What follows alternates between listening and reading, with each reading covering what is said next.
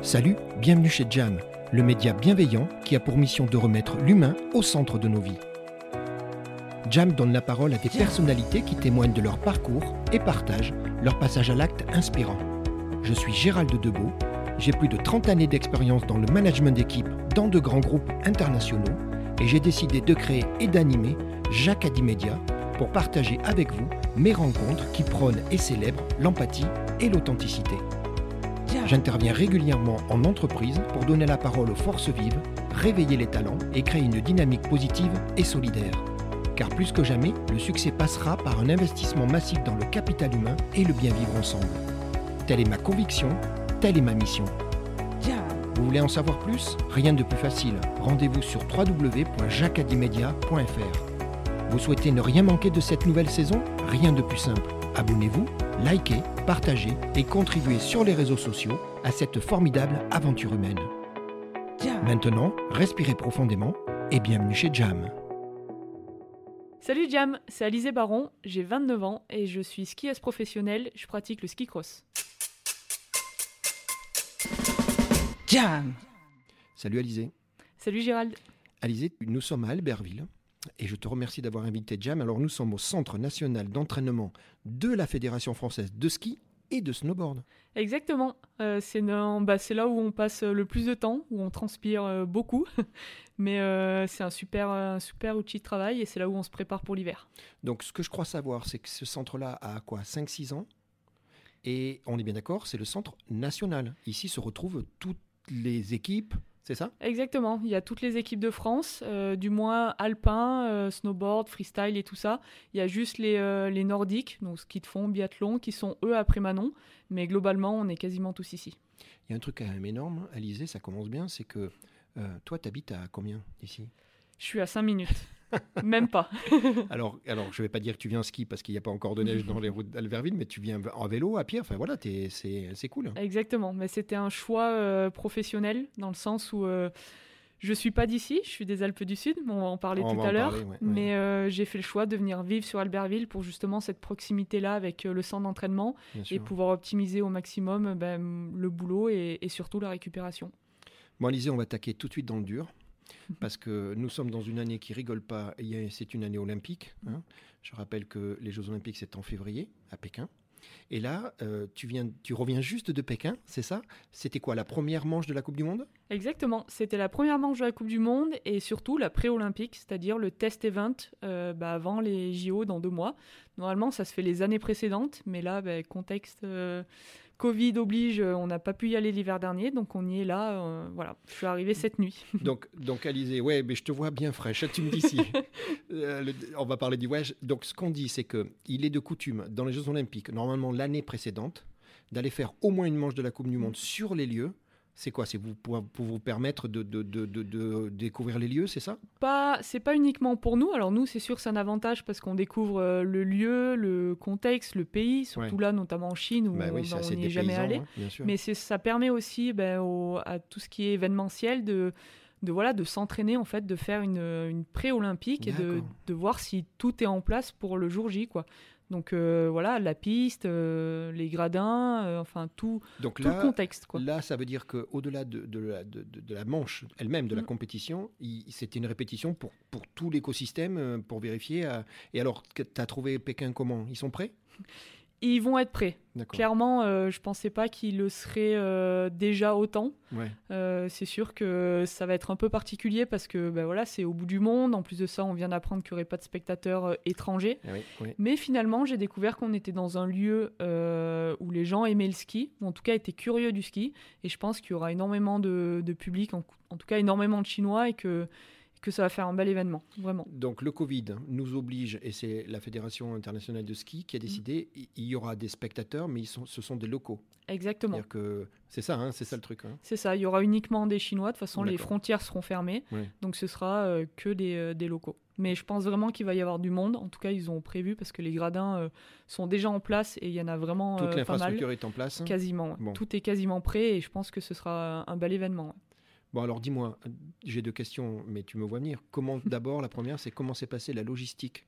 Parce qu'on est à Albertville, tu te retrouves à Pékin, c'est long C'est simple, on a mis 32 heures à l'aller, 34 heures au retour. Oh interminable. Mais en même temps, c'est pas comme si on le savait pas. On, oui, savait que ça allait être long. Maintenant, ce qui était surprenant, c'est que on était dans une bulle sanitaire. Ah qui paraît logique puisque ça fait déjà plus d'un an et demi qu'en tant que sportif on vit là-dedans. Sauf que là en fait on parle d'une bulle sanitaire qui est vraiment, enfin, fermée. Fermée. Mais c'est le mot quoi. C'est-à-dire que là euh, c'était euh, Ouais, c'était incroyable. ça allait tellement loin, les gens étaient, euh, étaient habillés, enfin c'était des cosmonautes ah jusqu'aux chaussures. Il n'y avait pas un millimètre de peau qui dépassait, même au niveau du visage. Hmm. Ils ont désinfecté les roues du bus, ils désinfectaient ah le matériel, ils, ils, effectuaient des tests Covid sur le matériel de ski, sur des skis, sur des bâtons. Ah incroyable. En plus de nous, les tests, euh, tu te doutes, euh, journaliers qu'on avait. Euh, donc, tous les jours, un test? Bah oui, évidemment. Bon, tu te rends compte Non, c'était vraiment. Et ça va être à peu près, bon, on espère toi et moi que ça va pas se dégrader depuis, même si mm. les, les, nouvelles sont pas très bonnes. Ça va être quasiment les mêmes conditions que vous aurez pour la compétition Je pense, et ça sera probablement même pire, mais du coup, c'est pour ça que je suis vraiment contente d'y avoir été, ah parce que c'est déroutant, vraiment, de mm. se rendre compte de tout ça. Donc c'est bien l'avoir vécu une fois et de, de pouvoir y faire abstraction euh, dans deux mois. De se dire, bon, mais voilà, ils sont fous, mm. mais on, voilà, on, sera prêt. Ça te permettra de te concentrer sur la partie sportive parce que tu auras déjà vécu euh, cette immersion dans cet écosystème et dans un pays que tu mm. découvres. Exactement. Ah ouais, complètement. Bon, donc logistique, euh, pas de surprise. Euh, sportif, comment ça se passe pour toi? Sportif, très bien. Euh, bah, comme tu le sais, euh, j'ai un peu eu des soucis au niveau du dos, encore une fois cet automne, bien que ce soit beaucoup moins grave que, que ce que j'ai eu auparavant. Mais voilà, ça a été assez compliqué. une semaine avant de partir, j'étais même pas sûr de pouvoir y aller. Ah, tu avais encore des douleurs de dos une semaine avant de partir? Complètement. Et j'avais surtout pas le feu vert médical. Ah parce que j'avais très ah bah peu skié. Et euh, j'ai négocié en disant que c'était la seule course de l'année que j'avais pas le droit de louper parce que j'avais besoin de prendre ces repères-là en termes de lieux, de pistes et tout ça mais euh, j'étais même pas sûr de prendre le départ de la course. Et finalement, j'ai pris le départ de la course, j'ai fait une bonne qualif, j'ai fait un super résultat à mes yeux avec le peu de ski que j'ai. Donc le résultat, c'est quoi? C'est une place sur, un, sur, une, sur, une, sur une, manche de compétition Exactement. Donc j'ai terminé septième de cette première, première course de la saison. T'aurais signé? Avec, ah ben, complètement, avec zéro ski euh, dans un parcours de ski cross de l'automne, mmh. zéro entraînement. Euh, et, j'ai skié aucune fois, évidemment, euh, à 4. Donc là, mes premiers runs à 4, c'était en compétition. Et je termine septième. Donc, euh, ouais, je suis, je suis vraiment contente. Et, le dos ne s'est pas manifesté? Non, c'est la première fois de l'automne que, que j'ai skié sans douleur. Je pensais à un truc, toi, toi qui as un dos, alors tu sais qu'on a un point commun tous les deux, je te vois sourire, moi aussi, j'ai pas vraiment le, bon dos, mais moi je suis pas athlète de haut niveau. Mais 30 heures, alors c'est pas 30 heures d'avion, on est d'accord, hein, parce que, mais, mais l'avion et tout, tu as réussi à gérer ça, parce que tu sais très bien que la position... C'est compliqué, mais c'est quelque chose auquel je suis habitué. J'ai un corset, pour être honnête. Ah oui, oui. Donc, un corset que j'avais eu euh, avant ma première opération, où on avait essayé de guérir mon dos justement en passant par là. Et en fait, je l'ai gardé et ça me, ça me soulage énormément pendant le voyage. Ça me permet de. Tu t'arnaches. Euh, exactement. je suis gainé, cintré et, euh, et, mon dos est, au repos finalement. Hmm. Et puis voilà, après, euh, j'ai mon petit protocole. Je me lève, je, m'étire.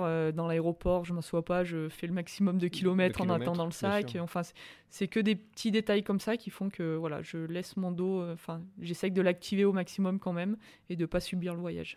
Écoute, Alizé, moi d'abord, je suis très content qu'on se retrouve enfin euh, ça fait un petit moment qu'on s'était pas vu. Je suis très satisfait d'entendre que le dos il, se fait oublier et que finalement bah, cette première manche elle se passe bien.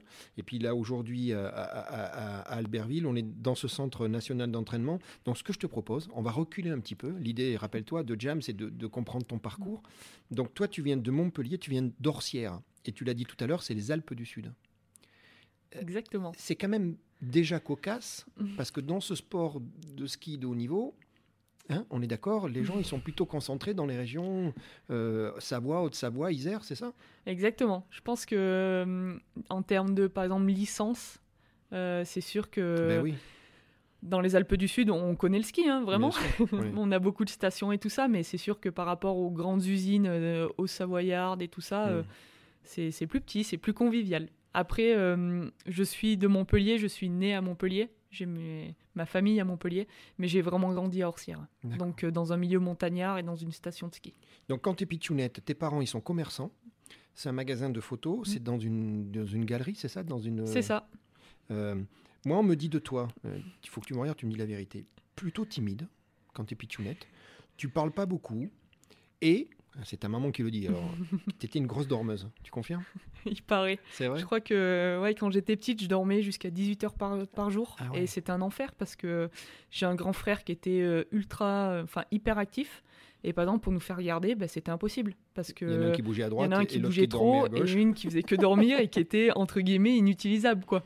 Donc, euh, ouais, je dormais énormément, euh, timide, mais je pense assez, assez sociable quand même. Euh. Ah oui, oui, oui. C'était juste que as, voilà, tu, tu parlais pas beaucoup. Étais... Mm. Alors, tu grandis avec une culture sport, en particulier, entre autres, parce que tu il y a ton grand frère qui est déjà dans... Et toi, tu es la petite sœur qui suit. Exactement. C'est ça le truc, tu suis ton frangin. Donc, euh, ski, freestyle, VTT l'été, c'était, c'était ça un peu ta, ton rythme de vie? Complètement. En fait, euh, donc, j'ai trois ans et demi d'écart avec mon frère, Léo. Et euh, lui était un casse-cou, enfin vraiment, il a tout essayé, tous les sports inimaginables. Et puis, bah, moi, je suivais derrière. Donc, en fait, c'était tellement simple et tellement logique pour moi. que bah, derrière lui, bah, pareil, j'ai touché à tout. Et c'est vrai que au fur et à mesure des années, bah, voilà, c'était clair que c'était le ski l'hiver. Alors le ski sous toutes ses formes, et puis le VTT l'été. Donc euh, toujours à fond. Alors, on parle de ton frère, mais la famille avait quand même une culture, euh, alors sport, outdoor, on parle, hein, c'est le mot un peu à la mode, parce que finalement, euh, tes parents, ils s'occupaient d'événements vélo, c'est ça vous, aviez toujours un truc à faire dehors dans, la famille hein Mes parents sont photographes, et en dehors de l'hiver où ils prennent, ils prennent les gens sur les skis, euh, ils suivent les événements euh, sportifs l'été. Donc ça, voilà, ça va être du vélo de route, euh, bah, du VTT, ça peut être aussi de la voiture, de la moto, enfin tout ça. Mais c'est vrai que eux ont toujours été sportifs sans toucher au haut niveau, hmm. mais toujours voilà en action, toujours à fond et tout ça. Et du coup, du fait qu'on grandisse dans ce, ce milieu-là montagnard où tout est accessible, et, puis eux qui sont voilà qui vont d'événement en événement, c'était euh, c'était assez logique. Tu es d'accord que ça, ça, forge vachement une partie de ta vie? Ah, complètement. ça, ça, ça, ça a mm. déjà donné, euh, regarde ce que tu es aujourd'hui, tu étais en équipe de France de ski, ben voilà ton histoire. Mm. Moi, ce que je note, c'est que hum, assez jeune, tu fais faire des compètes, je sais pas, c'est 6-7 ans, je crois, un truc comme ça Ouais, je crois, peut-être même plus jeune sur euh, les débuts, ouais. Tu fais des compètes, et puis tu en gagnes, notamment tu fais les scratchs avec les garçons. Hein, c'est-à-dire qu'à l'époque, bah, j'imagine mm. que tu courais avec des mecs. Hein, euh, c'est ça. Pas. Et, et, alors, ce côté un peu timide, qui n'est pas, qui est pas grave, hein, c'est que un jour, ta maman me dit que tu gagnes un scratch, tu gagnes une compète, et tu vas pas chercher la coupe parce que tu avais trop peur. tu te rappelles de ça? Ça, c'est ma première course. c'est énorme ça. Euh, en fait, ça te faisait la trouille, le, monde, le public, donc t'es pas allé chercher ta coupe. C'est ça. Je gagne la course et euh, au moment du podium, donc il y a bah, du monde, et tout ça, ils appellent chaque catégorie. Et puis arrive mon tour euh, et je dois monter sur la première marche et je crois que j'y suis jamais allé. Il y a une photo d'ailleurs où je suis dans les bras de mon entraîneur en train de pleurer en, larmes parce que j'ai ouais je suis carrément terrorisé à l'idée de monter sur ce podium face à autant de monde quoi. Bon moi je te souhaite que ça c'est parti ça non? On y va. Ouais ouais ça va mieux. D'accord s'il y a un podium en février on y va hein, c'est sûr. Je compte sur toi hein. alors il y a un truc qui aide aussi. Tu sais on disait tu te rappelles ce qu'expliquaient les jacadis c'est ça les jacadis c'est tous ces déclencheurs de vie il n'y a pas de hasard.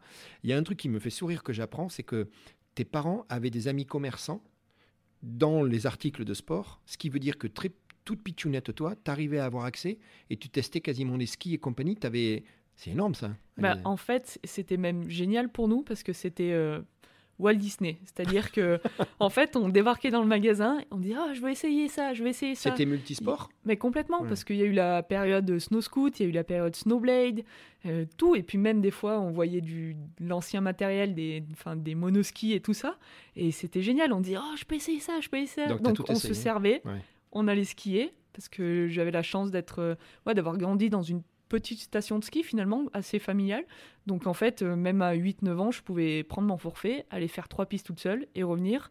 Et mes parents se faisaient aucun souci parce que finalement, on connaissait tout le monde quoi. Donc voilà, c'était vraiment euh, ouais le ça, c'est un saccage acadie, tu es d'accord, Alizé? Complètement. Parce qu'à 5, 6, 7 ans, tu as déjà une avance énorme sur mm. des gamines de ton âge qui n'avaient pas cette, facilité-là. Donc, collège classique, Alizé? Mm. Hein, c'est ça, hein, on n'est pas du tout dans un format euh, particulier. Il n'y avait pas de sport-études. Alors, il n'y avait pas ou, ou c'était pas dans la bonne région C'est quoi Non, c'est qu'il y avait des sports-études, ah, mais ils m'ont jamais voulu. Parce que Parce que euh, je suis tombée dans quelques années un peu charnières où, euh, où ces classes-là étaient un peu en survie et il fallait des super bons résultats scolaires. Et, euh, et, moi, j'étais pas la meilleure élève. Ah oui. C'est-à-dire que. Ah oui, la sélection se faisait aussi sur voilà, dossier. Euh, sportif et scolaire. Mmh, Donc, sportif, il n'y a pas de souci. Mmh. Tous les tests sportifs, enfin, que ce soit ski ou vraiment juste physique, mmh. j'étais devant, j'étais dans l'eau, il n'y avait aucun problème. Mais euh, niveau scolaire, j'étais pas incroyable. J'avais 12 de moyenne, enfin, juste ce qu'il fallait. Et ils m'ont pas voulu. Derrière, s'en est suivi quelques petits pépins physiques et tout ça. Et finalement, la première fois que j'étais dans un. Dans une structure, une structure sportive et parallèle, enfin avec l'école, quoi, ça a été en mon entrée au lycée en seconde, pas avant. Alors d'abord, tu parles de soucis. Ouais, t'avais des, c'est quoi, un genou donc Ouais, des problèmes de croissance au genou. Ah merde. Donc là, à part attendre, il n'y a rien à faire. Il faut que la croissance se fasse. Et là, tu parles de, de, de tu rentres dans une structure. C'est quoi, c'est Villard de Lans Alors d'abord, c'était euh, que la seconde à Embrun, donc vraiment chez moi dans le 05. Et ensuite, j'ai eu accès du coup au pôle espoir qui était Embrun. Voilà. Donc là, pareil, on est mélangé avec tous les sports. Et, euh, et, tout est vraiment fait pour mener le double projet études et sports. C'est-à-dire que hum, on fait notre première et notre terminale en trois ans. Donc vraiment, c'est allé un an et demi sur un an et demi. Mm. Mais à côté de ça, on est libéré l'hiver pour pouvoir justement euh, accéder aux compétitions et tout ça sans, sans se prendre la tête. Toi, c'est euh, un format qui va t'aller dès le début À complet. C'était parce que je sais que souvent, tu sais, on mm. dit c'est pas évident, faut mener les mm. deux, hein, les deux comptes hein, d'ailleurs. Non, ça m'allait. Ça t'allait bien, toi Complètement, et justement parce que j'étais, enfin, toujours un peu en galère à l'école. Non pas parce que je, je travaillais pas ou quoi que ce soit. Justement, je suis une bosseuse, mais j'ai ces difficultés-là. Et du coup, ça m'a permis d'être dans des classes où il y avait très peu d'élèves. Par exemple, au lycée, en, en classe spécifique, on était cinq et en fait, euh, c'est grâce à ça que j'ai eu mon bac. Parce que, parce que les profs étaient très proches de vous. Exactement. Elles pouvaient s'occuper de toi. Et... le temps qu'on avait quand on était en classe hmm. était vraiment euh, ultra voilà, hmm. qualitatif. Et, c'est comme ça que j'ai eu mon bac. Je pense que dans une école euh, normale, j'aurais, décroché. Et... parmi les 25, c'est ça, hein, comme, comme les classes aujourd'hui. Hmm. Villard de Lans, alors ça arrive dans la foulée Exactement. Donc c'était là-bas, euh, là-bas que j'étais au lycée. Ski alpin. Euh, mais il y a le ski cross qui arrive. Alors, Alizé, le ski cross est une, est, une, est une discipline assez récente en France. Je crois que c'est en 2010 aux Jeux Olympiques qu'elle va être pour la première fois euh, introduite, oh, c'est ça mm. Mais toi, Alizé, une pitchounette, comment tu tombes dans le ski cross? Tu as, vu faire les garçons à côté? C'était quoi C'est pas évident quand même. Mais hum, c'est là où, en fait, ça paraît presque naturel finalement parce que justement en suivant mon frère euh, touché à tout, Qui touchait à tout je faisais autant de ski alpin que de ski de freestyle et tout ça. Et en plus en étant petite j'avais fait déjà des compétitions de ski cross pour enfants dans lequel je m'étais imposé et où je m'étais mais ah, éclaté. alors attends, j'avais donc d'accord. Donc quand tu étais pitchounette, certaines des compètes, c'était déjà dans le ski cross. C'est ça, mais je parle de un événement dans l'hiver. Oui, mais, pour moi c'était le plus bel événement de l'hiver parce que c'était super ludique, c'était autre mm. chose que que ce qu'on faisait d'habitude en club. Enfin pour moi c'était euh, cette course là. Et c'était le départ 4 en ligne et tout, tout Exactement, ah, c'était à 4. Et donc euh, voilà, ça m'a attiré. Et en plus de ça, euh, bah, mon frère, un peu avant moi, a fait des compétitions de ski cross. Donc en fait, ah, lui aussi. C'est ça. J'arrive au lycée euh, de Villard-de-Lans en tant que skieur alpin. alpin. Et en fait, j'arrive un peu à la fin des choses. pour être honnête, j'étais en train de décrocher le wagon des, des, filles de mon année. Et puis j'avais plus. Ouais, j'étais pas dans le bon wagon pour continuer. Quoi. Pas de plaisir, pas de. Si, si, du plaisir, mais pas. Bon voilà, j'étais en train décrocher, j'avais plus le niveau. Clairement, voilà. D'accord, ok, ça Et du coup, je me suis dit, bah, avant de tout stopper et de partir dans un cursus de monitorat et tout ça, parce que j'avais vraiment envie d'enseigner, je me suis dit, je vais quand même essayer le ski cross. Et du coup, j'ai pu euh, commencer euh, à faire mes premières compétitions en étant au lycée. Mais c'était quelque chose qui était assez naturel dans le sens où là, encore une fois, mon frère était passé avant moi et je me suis dit, bah tiens, pourquoi pas, je vais, euh, je vais tester ça, quoi. Coupe de France, Alpes d'Huez. C'est en ski cross donc. Exactement. Bon, c'est ma première course. Et ça se passe bien. Très bien. Tu termines deuxième. Exactement. Alors là, c'était euh, c'est un sketch parce que donc j'arrive là-bas, je connais rien au ski cross. Évidemment, j'ai regardé les Jeux Olympiques, ça m'a fait rêver et tout ça, mais je connais absolument pas comment, enfin le, protocole de course. Hmm. Euh, on a euh, tant, de, tant de minutes d'entraînement.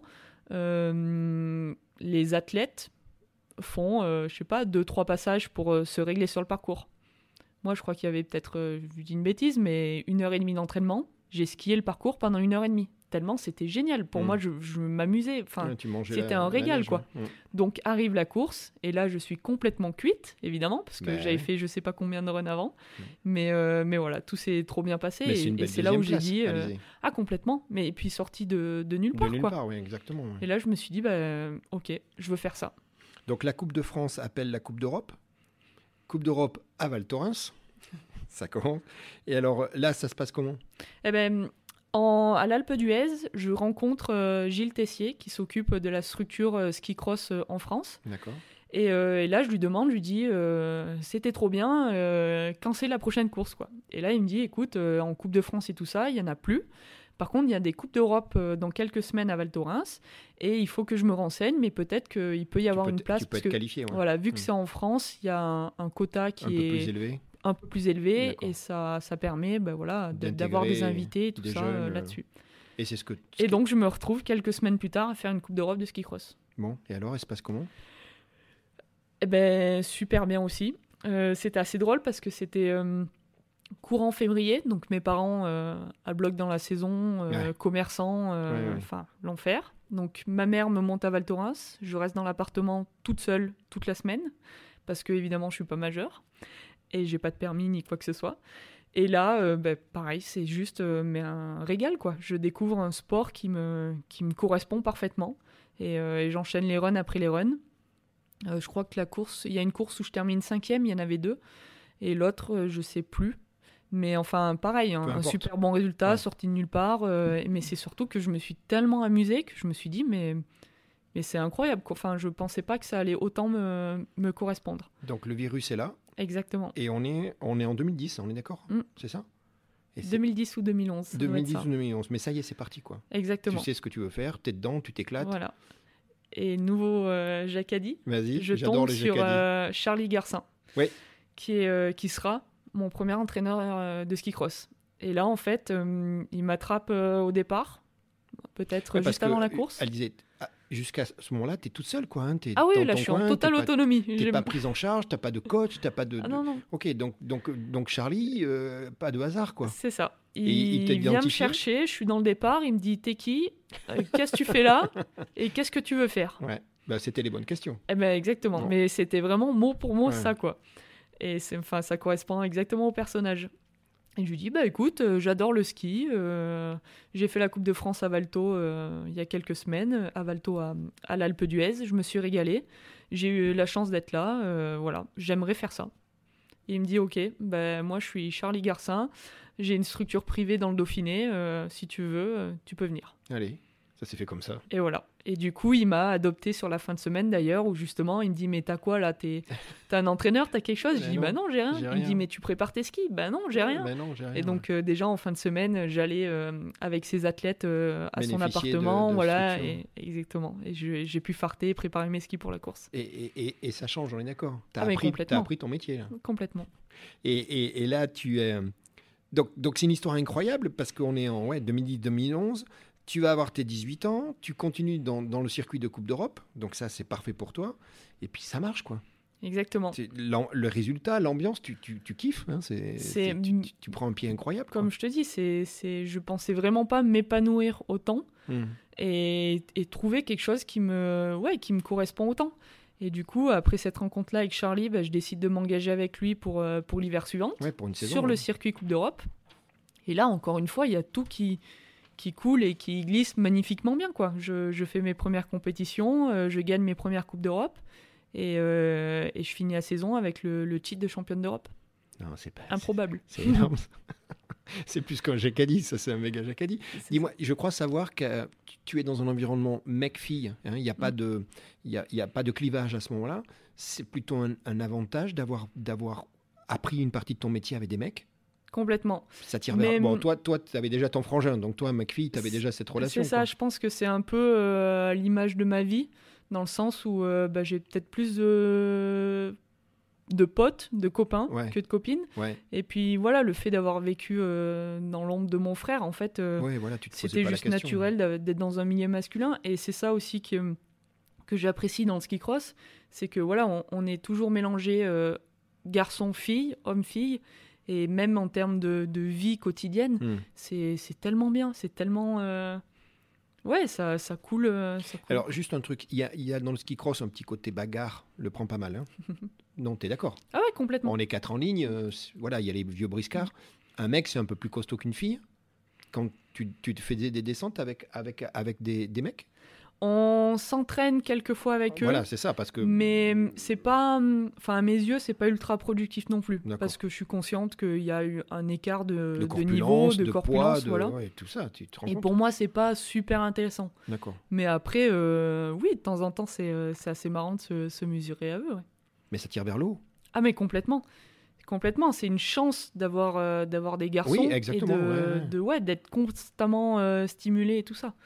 Donc, on parle de... Alors, je voudrais revenir sur cette période. Euh, l'avant-dernière course, elle est en Suède. C'est ça? Tu la gagnes? Et ce qui est important, c'est que, bon, j'imagine que c'est un classement en cumul de points, c'est ça, Alizé? Mais finalement, ce que je crois comprendre, c'est que tu gagnes cette course en Suède, donc bravo.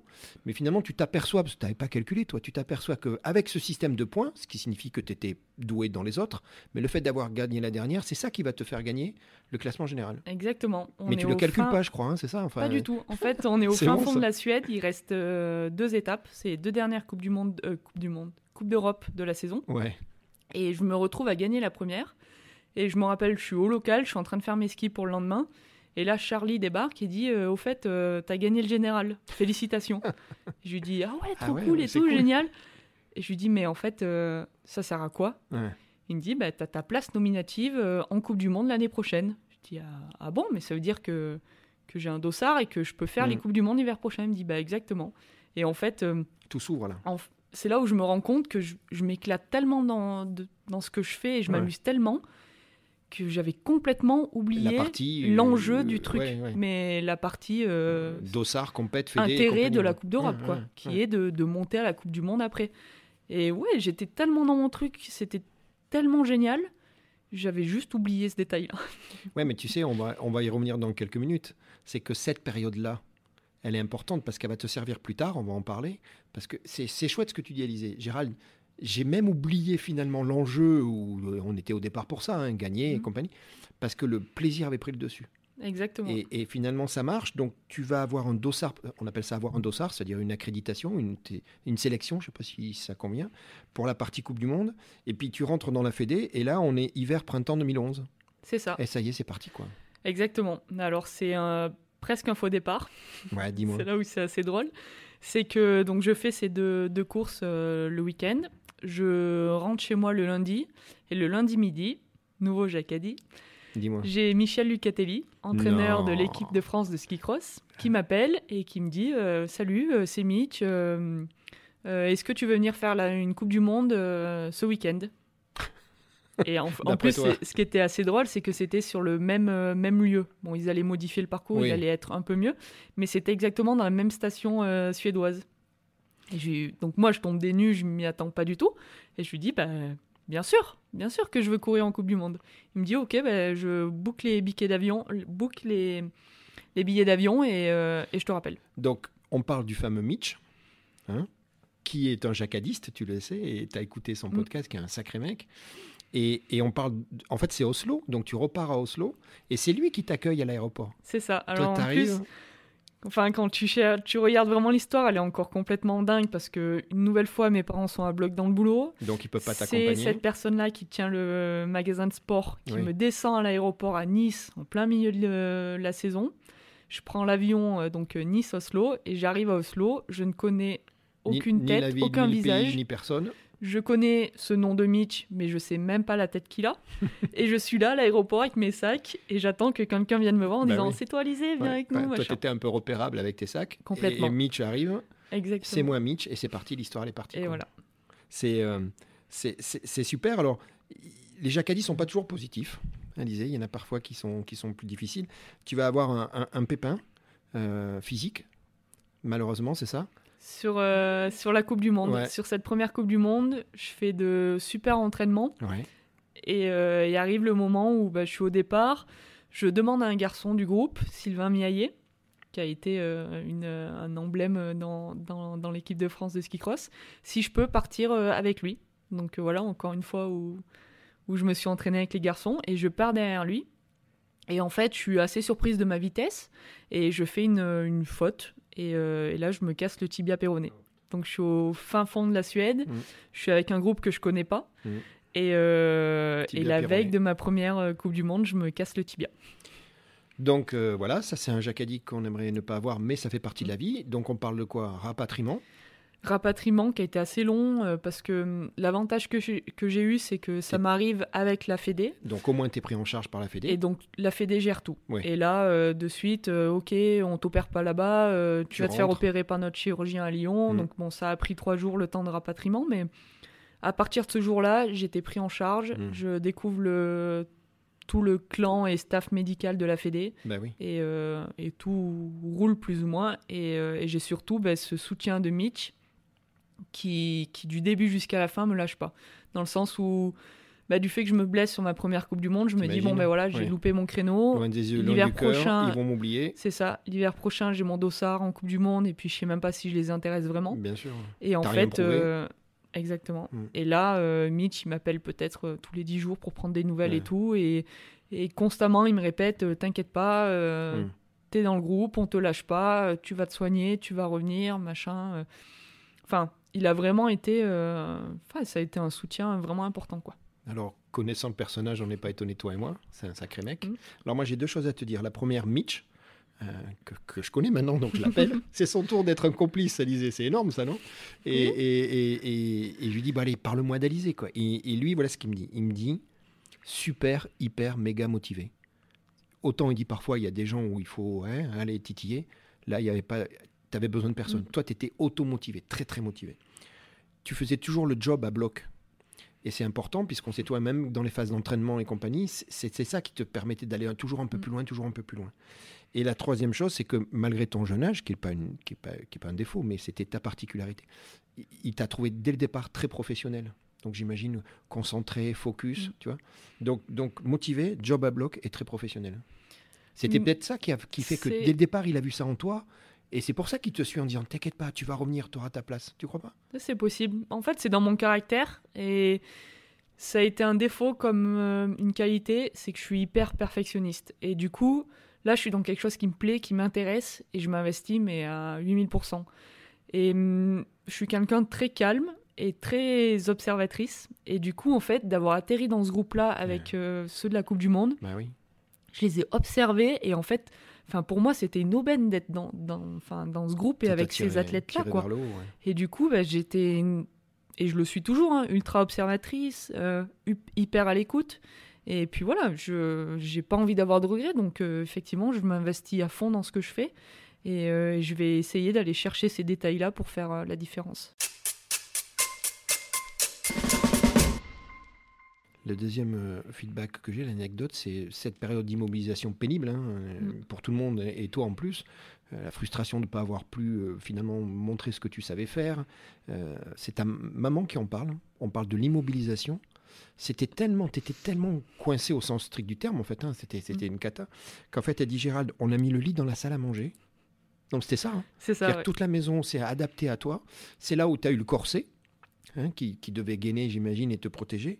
Et elle dit Alizé, elle mangeait debout ou couché Alors, ça, ça c'est beaucoup plus tard. C'est ah, sur mon première, euh, ma première opération du ah, dos. pardon, d'accord. Là, on est en 2017. Oh là là, alors attends, d'accord.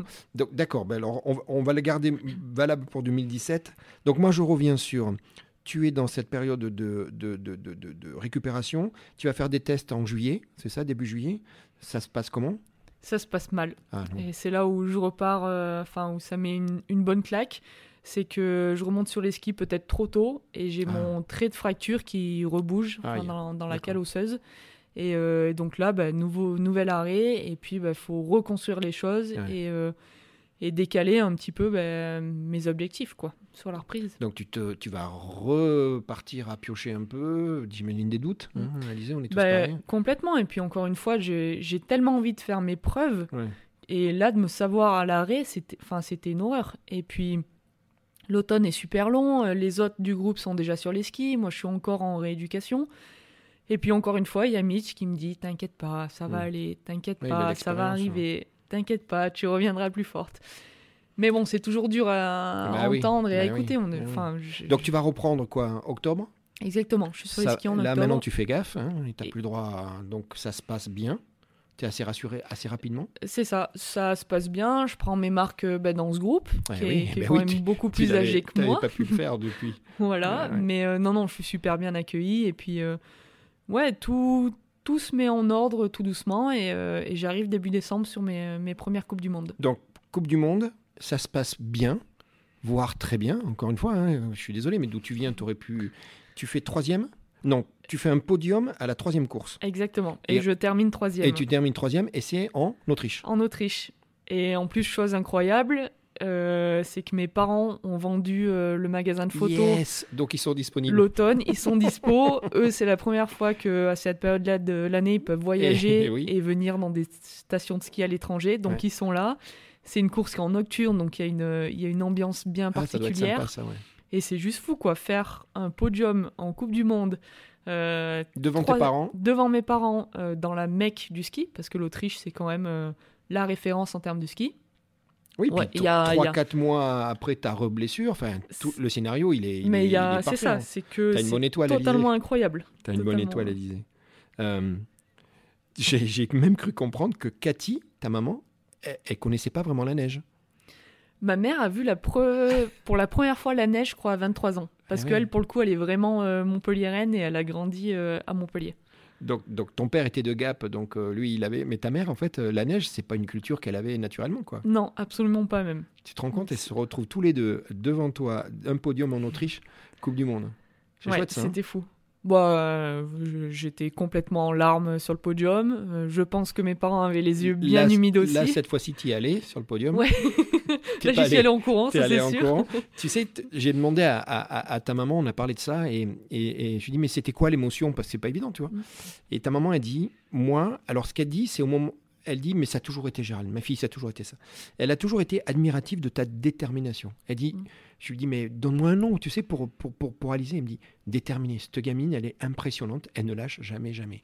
C'est ta, c'est ta force mentale, c'est ça qui a fait mm. que tu as pu revenir et en décembre claquer un podium alors que hein, tout, aurait pu tomber euh, en catastrophe et tu aurais pu euh, avoir des doutes. Non, tu as réussi à, à, faire face aux événements.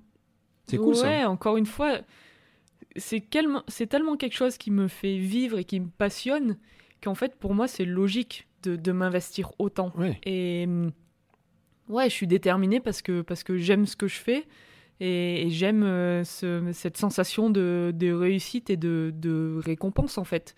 Et je me dis que tout ce que, tout ce que j'investis, tout ce que je mets en place, c'est enfin, tellement gratifiant quand ça réussit que, que ça, vaut, ça vaut le coup, quoi. Alizé, on est en janvier. Nous sommes en 2012, hein, en janvier 2012. Et là, il se passe un truc énorme. Tu vas vivre un truc énorme. Tu vas aller aux US. Alors, j'imagine que c'était la première fois que tu.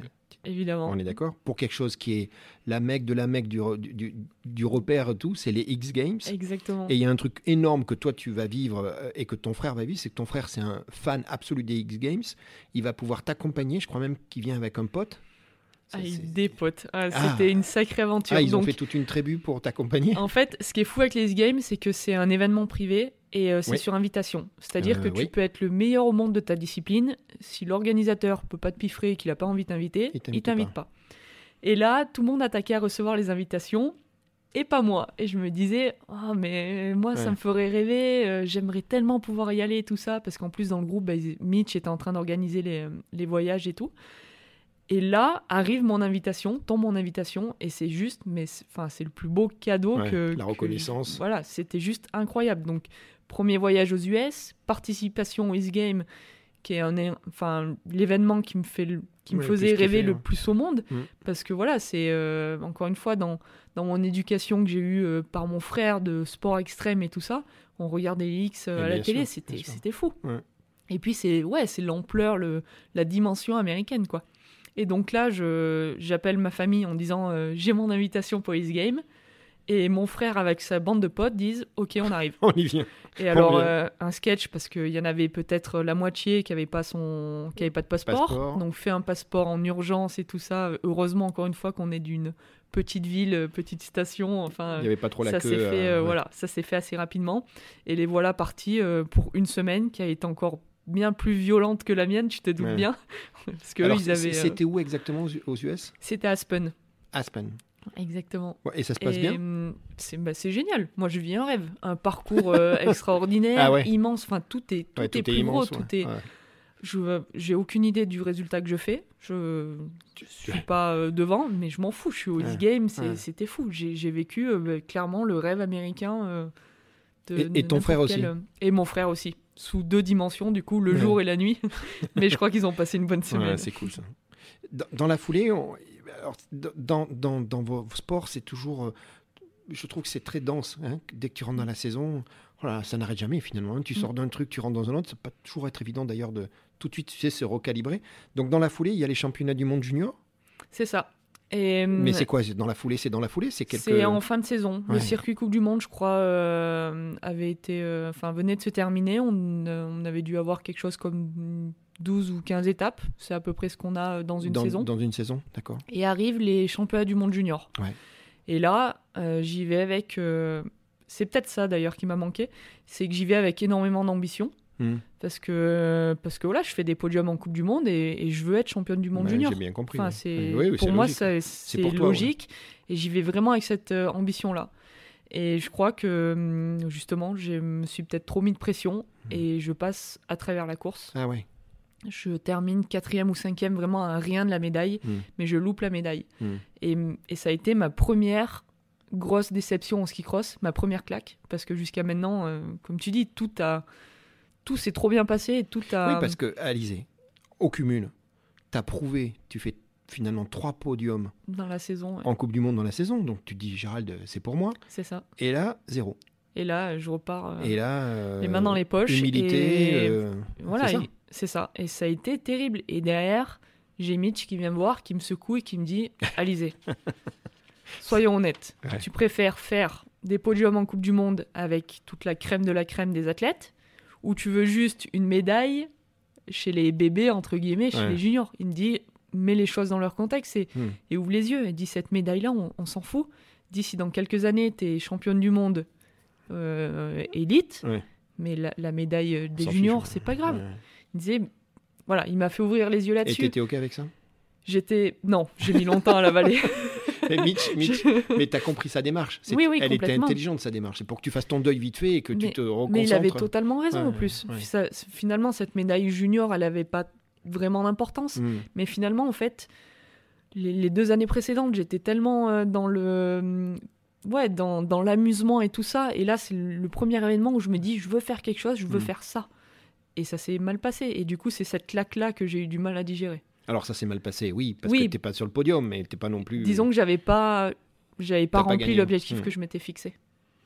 Bon, écoute, euh, mais ça va t'aider dans la vie. On va voir que il y a, y, a, y a cinq ans, tu rencontres Pierre. C'est ton chéri. Moi, je lui ai parlé. Super mec. Et, et je crois comprendre que votre rencontre, c'est une histoire de piscine dans une résidence à Albertville. C'est ça le truc? Oh, Il a tout dit, quoi. Oh, tout raconté. Pas tout, ouais. ouais euh, c'est ça, non C'est super drôle parce que, en fait, c'était mon voisin de palier. et euh, bon, moi, tu vois bien, entre les déplacements et tout, j'étais quand même rarement là, ou en tout cas, euh, je suis pas du tout sur des horaires de, de boulot habituels, donc on, s'était rarement croisés dans le bâtiment. Par contre, effectivement, on a une piscine dans la résidence, donc on se voyait à la piscine. Bon, et en fait, vous, vous apercevez assez rapidement que vous avez une passion commune, c'est tout ce qui est montagne, euh, outdoor, hein, si on prend un terme, mm. c'est ça Ça va être le premier point commun que vous allez très vite euh, déceler C'est ça. Mais en fait, enfin, en dehors de mon métier, de ma passion, enfin, du, du, sport, je suis juste profondément amoureuse de, ouais, du plein air, de, de tout ça, quoi. Mais t'as grandi à l'extérieur, toi. Mais c'est ça. ça hein. Et en fait, euh, c'est ce que j'ai retrouvé chez Pierre, c'est cette passion-là pour le sport et le plein air. Et en fait, en fait ça s'est tellement fait naturellement, c'était génial. Et en plus de ça, ce qui est super drôle, c'est que moi, j'ai trouvé chez lui un sport partner au top, quoi. Hmm. Parce que c'est un mec qui a des qualités physiques forcément un peu plus, enfin, un peu meilleures que moi. Et du coup, tout ce qu'on fait, on se tire la bourre, quoi. Euh, et, c'est trop drôle. C'est, il, dit la même chose. Alors il dit, il y a quand même un truc qu'il a découvert que lui connaissait pas. C'est, il le dit. Hein, et il dit, Gérald, tu sais, c'était quand même la vie de sportif de haut niveau. On la connaît pas, Alizé. Moi, je la connais pas et Pierre la connaissait pas. Et il me dit, ah, quand même, il a fallu que je. C'est particulier. Il, ben ouais, il t'a découvert dans ce, dans ce rythme-là. C'est ça. Et il me dit, ah, il a vite compris le truc, hein, mais quand même, il me dit, c'est un truc un, peu particulier. Donc, euh, bah, tout l'investissement qu'il y a dedans. Hmm. Après, encore une fois, comme je te dis, moi je fais les choses euh, bien et, euh, et, et, comme il faut. Donc euh, voilà, je ne sais pas exactement de quoi il parle, mais c'est sûr que voilà, notre train de vie aujourd'hui est fait en fonction de ma carrière. c'est ça, Et c'est d'ailleurs pour ça que, que ça s'est très bien passé, c'est que dès qu'on s'est rencontrés, ça a tout, tout, de suite été clair que ma carrière était prioritaire bah pour le moment bah parce que elle, elle est éphémère comparée à, au reste. et, euh, et, voilà, donc on a un train de vie qui dépend de ma carrière. Mm. C'est-à-dire que ben, il prend ses congés en fonction de mes congés à moi. Euh, il se couche à 22h tous les soirs euh, parce que parce que, c'est mon train de vie. Et voilà, c'est Non, mais je crois que c'est ça qu'il voulait dire. Hein. C'était mm. c'est chouette mec. Hein. On a bien on a bien rigolé.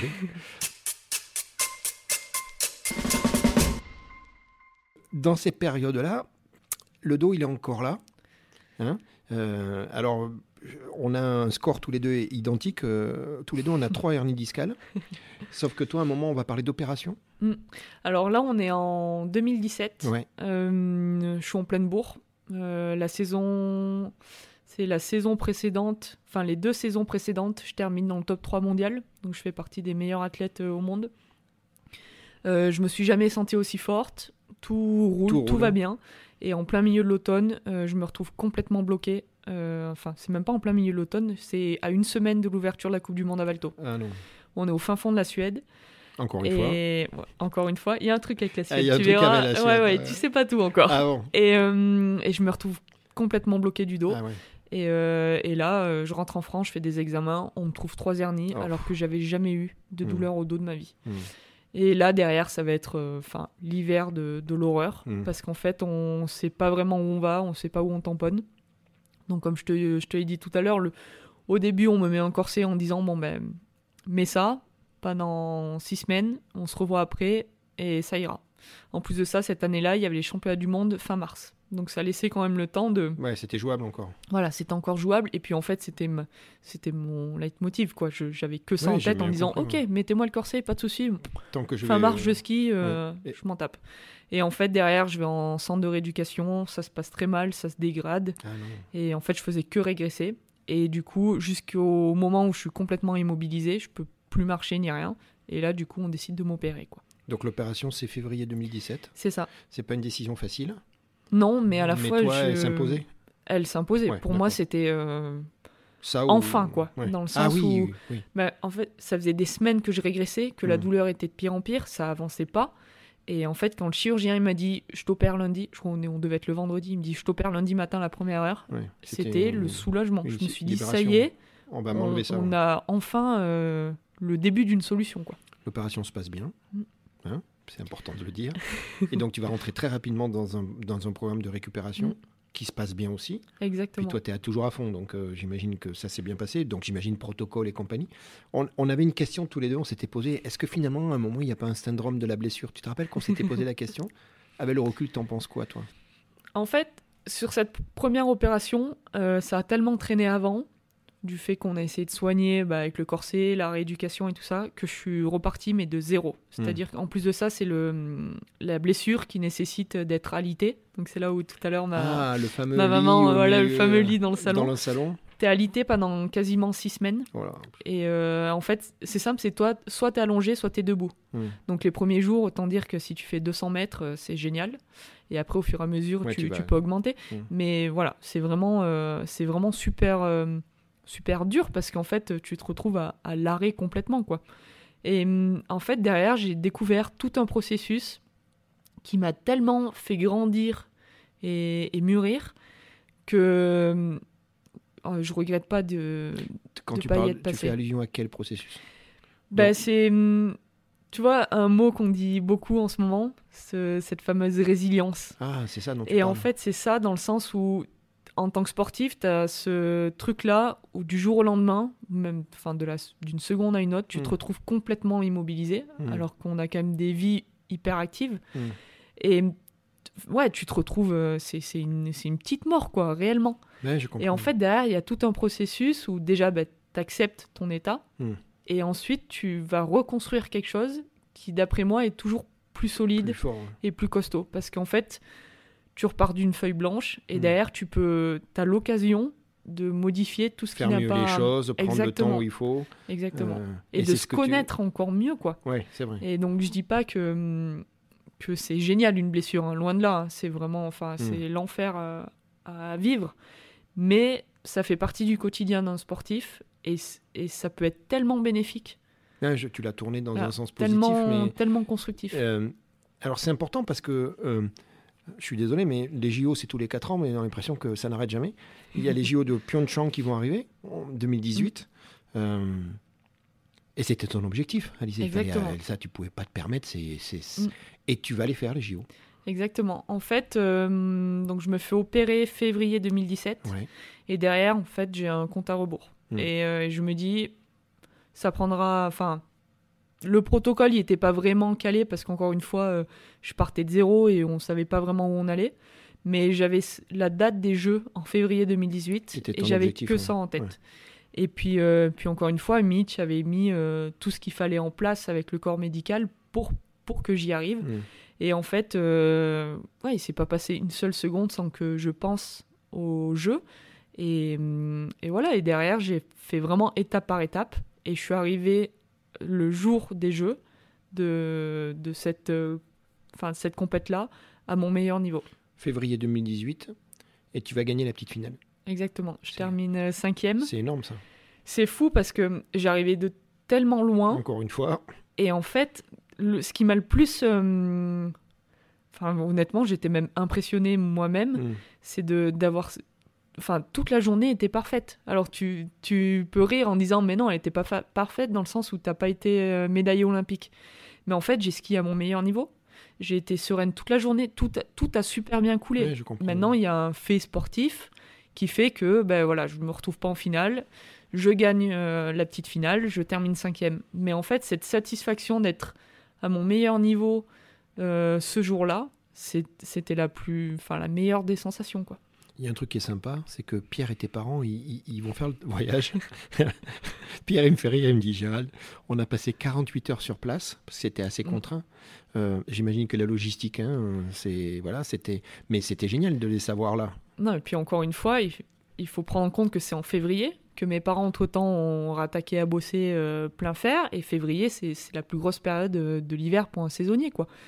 Donc euh, le but est vraiment que ce soit le plus court possible, mais qu'il soit présent sur l'événement. Donc effectivement, je crois qu'ils ont, euh, ils ont dû rester ouais, de 48 heures sur place pour 5 euh, jours de voyage. Quoi. ce dit. Donc vraiment aller-retour. Et mm, ouais, c'était génial de pouvoir partager ça avec eux au bout du monde. Il y a un truc que tu vas vivre aussi, c'est il y a le Club France après la compète. C'est ça. C'est magique ça, de se retrouver au Club France. Euh, bon, il y avait une heure de bus, hein, d'après ce que j'ai compris. C'est ça? Il y avait une logistique qui n'était pas. Ouais, euh, c'était pas simple parce que la station était super loin du, du village olympique et, euh, et, encore plus de, de là où il y avait tout, tout le Club France. Donc tu te retrouves au Club France tu avais des grands yeux ouverts parce que là, tu vas rencontrer les, alors, Martin Fourcade, Luc Alphand, tout, tout, mm. que des stars, quoi. C'est ça. Des gens avec bah, qui grandi. C'est des gens que, que, je croise un peu régulièrement, mais en fait, dans ce contexte-là, ça permet. Euh, c'est la famille, bah, France. Ouais, voilà, on est dans le Club France, on, mange ensemble, on discute ensemble. Et. Euh, ouais, pour moi, c'est euh, super agréable. Je passe un, un, super moment. Mais je pense que c'est surtout pour mes parents et pour Pierre de, ça, ça, leur a fait encore plus réaliser l'ampleur de, de, ce qui se passait, voilà, la, dimension. Et quelques heures après, je me retrouve sur le plateau télé en direct euh, sur euh, France TV. Ah, ça, je savais pas. Où je suis à côté de, de Enac, Gavaggio, qui a, qui a, commenté notre, notre épreuve. Et euh, voilà, il y a Nelson Montfort à côté qui dit oh, on fait une photo ensemble, machin. C'est cool. Enfin voilà, et là, là, vraiment, on prend l'ampleur de, de ce qui est des Jeux Olympiques et, et ce qu'il y a tout autour. C'est magique, ça. Hein c'était magique. Mais cette journée-là était complètement dingue. Que ce soit sur les pistes ou à côté. Euh, ouais, ça m'a juste trop donné envie de, de, faire encore mieux en février. quoi. On va faire un petit saut de puce. On va aller, nous sommes en, en automne 2019. Un nouveau chacalier. Et ouais, rebelote. C'est le terme exactement que j'ai noté. tu vois Regarde, tu vois pas rebelote. Re-souci physique, le dos, toujours la même. Encore lui. Ouais, parce que les hernies, elles étaient opérées, mais elles étaient toujours là, de toute façon. Non, en fait, ce qui s'est passé, c'est que sur les trois, euh, il y en avait donc vraiment deux qui étaient, euh, qui étaient importantes, mais il y en a qu'une qui m'handicapait physiquement. Et euh, sur ce genre d'opération, tant que t'es pas à l'article de la mort, on t'opère pas. Donc en fait, ils ont opéré que l'hernie qui, qui créait la paralysie. Et donc derrière, j'ai vécu pendant trois ans avec une épée Damoclès au-dessus de la tête en me disant L'autre, elle, est en, plus de ça, elle était plus grosse. Par contre, de la manière dont elle était faite, elle ne euh, touchait pas la région nerveuse. D'accord. Mais je le savais que je l'avais. Hmm. Puis j'avais des douleurs. Euh, en fait, j'ai juste appris à vivre avec des douleurs de hmm. dos qui me paraissaient presque normales. Et, euh, et voilà. Et là, rebelote, du jour au lendemain, mais vraiment, hmm. dans la nuit, je me retrouve enfin plié de douleur, à hurler, et, et je sais ce que c'est. Et d'ailleurs, euh, bah, on était en vacances en Corse, donc le pauvre, le pauvre Pierre vit encore quelque chose d'incroyable avec moi, hmm. où on se retrouve bah, aux urgences. Euh, là-bas, on est, enfin, on fait des examens, on me dit, euh, mon Dieu, le dos que vous avez, bah, là, le sport, c'est fini. Et je le sais, c'est des gens qui, enfin, c'était pas, enfin, c'est des médecins, mais c'est Monsieur Tout le Monde dans le sens où voilà, je, sais dans quel état est mon corps et, j'ai pas besoin de leur avis parce que c'est le corps médical euh, de la Fédé tout ça euh, qui va gérer le truc quoi. Donc voilà, donc euh, là je me retrouve rapatrié à Lyon, on m'opère. Même, même, chirurgien, même, protocole. on est vendredi soir, il me dit bah, je t'opère lundi à la première heure. T'es contente. Tout, exactement pareil. Et, et, derrière, en fait, celle-là, de... j'ai pas vécu le même coup d'arrêt que la première, en tout cas psychologiquement parce que là, je savais où j'allais. Je savais qu'à six semaines, je faisais ça, à dix semaines, je faisais ça. Bref, dans trois mois, j'étais sur les skis. Eh ben, c'est ce qui va, ce qui va se passer, puisque tu vas reprendre le ski. Alors c'est marrant, le 29 décembre. On rigole pas, Lisée, hein, c'est pas le 28, c'est le 29 décembre. Mais en fait, j'ai l'habitude de noter euh, tout ce que je fais, euh, de faire des retours sur mes courses et tout ça. Et là, de ma première opération, j'avais pris des notes. C'était un peu ma. Ton exutoire, ça te Ouais, c'était ça. C'était mon journal intime de ma blessure pour, pour avancer, quoi. Mm. Et du coup, j'ai ressorti ça, je suis tombée sur tout. Et en plus, ce qui est drôle, c'est que dans ce carnet-là, le jour de ma première opération, j'écris Je ne comprends pas pourquoi on m'a pas opéré la deuxième hernie. Et là, on tombe en plein dedans. Et en fait, à partir de là, je me suis fait mon calendrier en disant bah, tiens, le, je dis n'importe quoi, mais le 10, 10 novembre, je, suis en réathlé, mm. le 30, je suis là, machin, hop, hop, hop, ok, le 29, je suis sur les skis. Et c'est ce que tu vas faire Et j'ai skié le 29 euh, décembre. Ouais. Mais, mais, le calendrier était assez, assez chargé, assez complexe, c'est ça C'est hein, ça. Et en fait, tout est allé super bien parce que là, contrairement à l'autre, ça n'a pas traîné, où on m'a opéré directement, donc j'ai n'ai mm. pas beaucoup perdu euh, musculairement et, et physiquement. Et en fait, début janvier, je skiais, euh, pas en pleine bourre, mais, mais je skiais déjà bien. Et là, c'est posé la question avec le, le, staff, les entraîneurs, de se dire bah, qu'est-ce qu'on fait? Est-ce que je, je vise la fin de saison ou pas? Et en fait, le calendrier cette année-là était ultra chargé, hein, avec que des gros voyages. Et, et, on a préféré se dire que ça servait à rien, étant donné qu'en plus c'était une année charnière parce que enfin pas charnière justement, dans le sens où il n'y avait aucun grand événement. C'est-à-dire il n'y avait pas de championnat du monde, pas de Jeux olympiques. C'était une année simple qu'avec des Coupes du Monde. Et on s'est dit, voilà, vaut mieux que je me retape correctement, hmm. que je... Hmm, comment dire que je brutalise pas mon corps à essayer de faire vite alors qu'on peut prendre le temps. Donc j'ai skié cette saison-là, mais pour le plaisir, enfin c'est toujours pour le plaisir, mais différemment. J'ai rejoint le groupe sur quelques entraînements quand ils étaient par là en France. Je m'entraînais avec eux. Mais voilà, je j'ai fait quelque chose de différent. Dans l'idée de mieux construire la saison qui, qui allait donc, suivre. Donc finalement, tu vas avoir une longue période de pas de compète. 20 mois exactement. Tu te rends compte mm. C'est rare. Enfin, c'est ton choix, hein, Alizé, j'ai bien mm. compris, mais 20 mois sans compète, hein, c'est. C'était frustrant et, et, surtout que en fait, c'est ça qui me plaît. Bah Clairement, enfin, bah je suis compétitrice et, et mm. j'aime cette euh, confrontation, j'aime cette. Euh, L'adrénaline. ouais, l'adrénaline de la course, la, boule au ventre au départ. Enfin, c'est ça, c'est pour ça que je vis et c'est ça qui me, qui me stimule, quoi.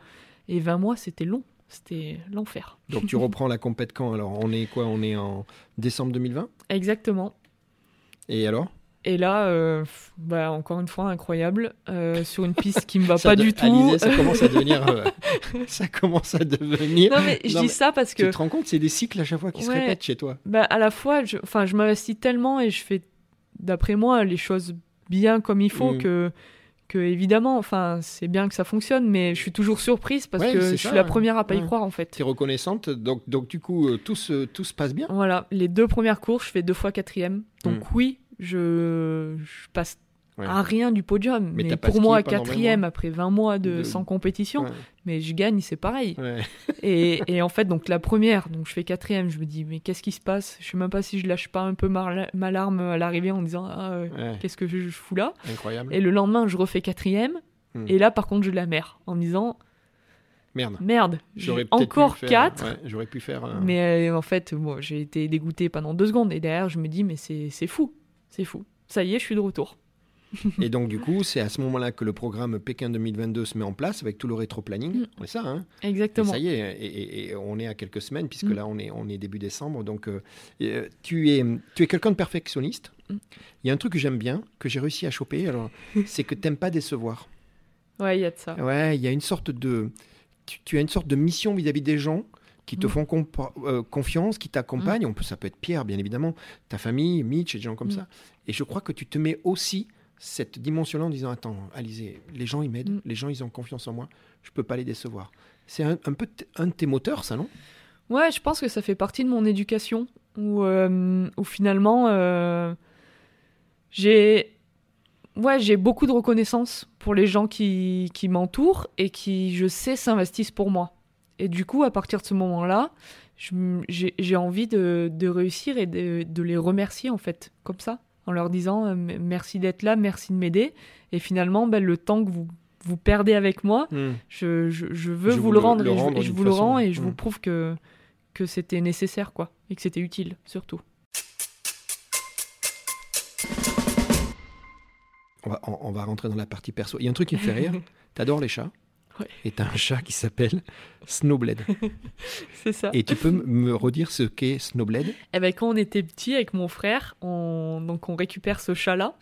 Et euh, il était noir et blanc. Et c'est cette année-là, donc je sais plus en quelle année euh, ça, correspond, mais c'est l'année où les Snowblades arrivent en France. Ah oui, c'est ça, c'est allusion euh, au, au, mini-ski en fait. Exactement, et c'est les mini-skis, et, et, le modèle phare est noir et blanc. Et, euh, et ouais, je sais pas, on a appelé ce chat Snowblade et c'était génial. T'as gardé la passion des chats Ouais. Hein? Ta mère me dit, mm. comment elle me dit? Ta mère, elle me fait trop rire. Elle me dit, euh, Alizé, si elle devait choisir entre un nouveau canapé et un chat, elle prendrait le chat. C'est marrant comme expression. C'est ça. Là, là c'est. Je suis dans, en appartement, ouais. mais, mais le jour où, on prend une maison, euh, je pense qu'on on, prend le chat en même temps qu'on signe. ça fait partie du paquet. Ouais, j'aime bien le J'aime bien le, le, côté félin et, euh, et la relation habile et tout ça. Et en plus de ça, voilà, le, le côté. Euh... Snowblade, elle est bonne celle-là. T'adores la Corse, t'adores la mer. Mm. Chaque année, tu passes deux, souvent tu arrives à y passer trois semaines. Alors, bien évidemment, c'est des trois semaines à la Alizé, à la pierre, hein, donc c'est pas c'est pas canapé chips, on est d'accord, voilà, exactement. Même si le même s'il y a une partie électrique, c'est quand même du VTT, mm. on est d'accord. Euh, euh, T'as eu un moment dans ta vie à choisir entre le vélo et le, ski? Mm, Ça a été un, hein? moment. Finalement, euh, elle a eu lieu cette, cette prise de décision quand parce que tu étais doué dans les deux? Bah, comme je disais, c'était naturel. En fait, l'hiver, on était sur la neige. Je n'ai pas envie de dire sur les skis parce qu'on on touchait vraiment à tout. Et l'été, on était sur le vélo. Et en fait, justement, au moment où j'arrête le ski alpin, euh, quand je suis au lycée, je me pose la question en me disant qu'est-ce que je fais? Est-ce que je m'investis à fond dans le, dans le VTT ou est-ce que justement je pars sur, sur le monitorat de ski et tout ça? Parce que je faisais déjà de la compétition euh, parallèlement en VTT et ça fonctionnait plutôt bien, je, faisais de, bons résultats. Et puis en fait, euh, voilà, du fait d'être dans une station de ski, de vivre dans un milieu montagnard, enfin vraiment plutôt hivernal, j'ai choisi de, de partir dans le ski cross. Mais il y a vraiment ce moment-là où je me suis posé la question. Et d'ailleurs, au grand, au grand malheur de Mitch, parce qu'il se faisait trop de soucis. Euh, il avait peur que, bah, que je me blesse pour la, la saison d'hiver. Ah, et bah, d'ailleurs, il avait raison parce que ça bah, c'est arrivé une fois oui. où je me suis, euh, je ah, me suis fait mal à la cheville. une boîte vite fait là. Hein, ça m'a bousillé euh, deux mois de ma préparation physique et il était fou. Il était fou. Mais en fait, il n'arrivait pas ou en tout cas j'essayais de lui faire comprendre que j'avais besoin de hmm. ce double sport parce que le vélo m'apporte énormément en termes de trajectoire, en termes de, de, lecture de terrain, de, enfin tout ça, d'engagement. Et, euh, je lui disais, mais je, suis obligé de faire du vélo. c'est l'entraînement pour ton Alors, ski, quoi. La seule chose que j'ai modifiée, c'est que j'ai arrêté la compétition. Hmm. Mais, euh, mais c'est vrai que j'aimais bien aussi parce qu'en fait, euh, je me retrouvais au départ d'une course et je retrouvais exactement la même adrénaline et la même ouais, la boule au ventre, le même stress. Et en fait, finalement, j'étais contente de ne pas avoir six mois off, on va dire, entre les deux saisons de ski, sans compétition. Et en fait, de faire des compètes l'été, ça me remettait un petit peu dans mon protocole course, dans ma bulle. jamais, quoi. En fait, c'était compétition toute l'année. Mais maintenant, j'arrête la... j'ai arrêté la compète et ça fait, euh, ça fait maintenant un peu plus de deux ans que, que je suis à bloc euh, dans le vélo. Alors, j'ai un VTT électrique et, et c'est juste génial parce qu'en fait ça, rentre complètement dans mes préparations, dans le sens où bah, s'il faut que j'ai une grosse séance à faire, ou bah, faut en chier clairement, mmh. euh, ben voilà, je peux. Et à l'inverse, si c'est un dimanche, un jour de repos, mais que j'ai envie d'aller m'amuser sur le vélo, eh ben je roule. Euh, c'est là où l'électrique est fantastique, où je peux rouler à bloc sans, sans vraiment m'épuiser pour, euh, pour la suite de, de ma et Pierre y suit, ça Et Pierre y suit. Donc, c'est ça, parce qu'on en a parlé. Il faisait du vélo déjà avant qu'on se connaisse mais pas du tout de VTT. Et donc, euh, ça y est, je l'ai mis, euh, je l'ai mis au VTT et, euh, et il suit. Alizé, j'ai un choix. Il va falloir que tu fasses un choix. Tu m'écoutes? Tu choisis. Qu'est-ce que tu choisis entre un risotto ou du curry aux crevettes? Oh, la question horrible Vas-y Bah, non, risotto Non, en fait, c'est deux plats que tu aimes beaucoup? Je pense qu'il se moque de moi. Non, en fait... jamais. Qui... Ouh là là, comment tu peux penser ça? Pourquoi tu penses ça? Parce que je le connais trop bien. Vas-y, dis-moi. Non, euh, j'ai eu un thermomix à mon anniversaire il y a quelques années par, ma, par ma mère. C'est un peu ce qu'il m'a expliqué, oui. Et voilà. Et il se moquait de moi en disant euh, T'as même pas 30 ans, t'as un thermomix, qu'est-ce que tu fais avec ça? Et de toute façon, je le toucherai jamais, machin et tout. Et en fait, je me suis vite aperçu que l'hiver, quand j'étais pas là, que j'étais en compétition, monsieur utilisait le thermomix. Donc, euh, Je crois qu'il faisait allusion aussi à carré aux crevettes qui est un plat que vous avez découvert. Euh, à l'île de la Réunion, c'est quoi? C'était des vacances? C'était. C'est ça. C'était euh, un printemps. On est parti euh, bah, trois semaines. Ouais, pour aller déconnecter. Trois semaines à la Réunion et c'est probablement le, le, plus beau voyage qu'on ait fait. Ah ouais, cool. Pour déjà le lieu, parce que justement, comme tu disais, j'adore la mer et je, je peux pas me passer de la montagne. Et là-bas, c'est exactement ça, quoi. C'est mer, montagne et c'était juste fou. Sportivement, c'était incroyable. Euh, et, puis même pour euh, voilà, la, plage, euh, la Farnienne, c'était bien aussi. Mais il y avait cette partie cuisine. Et ouais, et la, et la bouffe là-bas. Mais tu sais, moi, on m'a dit que tu, tu, débrouillais pas mal en cuisine. Arrête de me faire le. T'as passé le cap. non? Non, c'est ma mère. Ma mère qui est, qui est, qui est vraiment pas mal. Ta mère, cuisine. elle dit que t'es pas mal aussi. Et du coup, j'essaye de m'y mettre petit à petit. Alors en plus, toutes les deux, vous n'avez pas le choix. Parce qu'il y a la grand-mère aussi. c'est ça, hein? C'est ça. Et la grand-mère, elle était plutôt douée on parle de poulet aux olives et de gâteau aux pommes. Exactement. Non, mais en plus, ce qu'il faut savoir, c'est que donc c'est Montpellier, le sud et tout ça, sudiste. Et c'est-à-dire que quand on fait à manger, on fait à manger pour 15 à peu près. Donc, euh, non, c'est assez généreux. Il faut finir les assiettes. Voilà, et il faut faire les choses bien. Alizé, tu as des messages à passer. Mm. C'est important. Et moi, je suis très content que tu les passes, tes messages. Le premier, c'est un message, tu, tu me l'as dit et ça me fait penser à quelqu'un qu'on connaît bien. Puis Gérald, quand même, cette histoire d'arrivée de Montpellier, Montpellier, Montpellier. Tu avais toujours l'impression à des moments d'être mm. un peu étrangère. C'est quelque chose qu'à un moment que tu as ressenti en toi C'était c'est quoi C'est l'imposture C'était quoi en fait? Un petit peu probablement. En fait, euh, quand je suis, arrivée en équipe, euh, en équipe de France, j'ai été euh, très bien accueillie, mais en fait, j'ai découvert que j'avais une étiquette sur le front de sudiste. Et, et c'est là où j'ai vraiment pris conscience de, de, toute, on va dire, cette grosse meute Savoie, Haute-Savoie. Et en fait, dès qu'on n'est pas d'ici, on est sudiste.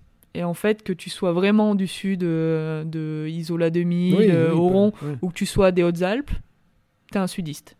Et hum, c'est vrai qu'au début, c'était presque un peu déroutant et mm. perturbant. Et il y a même des fois où, ça m'a. Ça t'a. Ouais, ça m'a touché.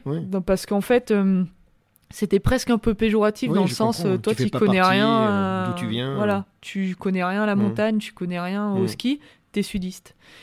Et puis en fait, au fur et à mesure des années, je me suis rendu compte à quel point c'était une force, dans le sens où, euh, bah ouais, euh, on, est du sud, alors on est différent de vous, hmm. mais en même temps, euh, nous, on skie au soleil tout l'hiver. c'est pas faux. On a, enfin, non, voilà, on a des stations qui sont encore euh, très familiales et tout ça. Et, pour moi, c'est une force. Alizé, tu as démontré que tu pouvais pour autant être sportif de haut niveau. Alors, tu sais pourquoi on rigole tous les deux? C'est parce qu'il y a une autre personne qui raconte quasiment la même histoire que toi. C'est incroyable. Hein. Mm. C'est Mitch. Exactement. Mitch qui vient de Grenoble et qui s'est fait traiter de citadin. Mm. Tu te rappelles Il dit la même chose que toi. Il dit Gérald, j'étais pas dans la tribu, j'étais mm. à côté. Oh, mais toi, tu viens de Grenoble.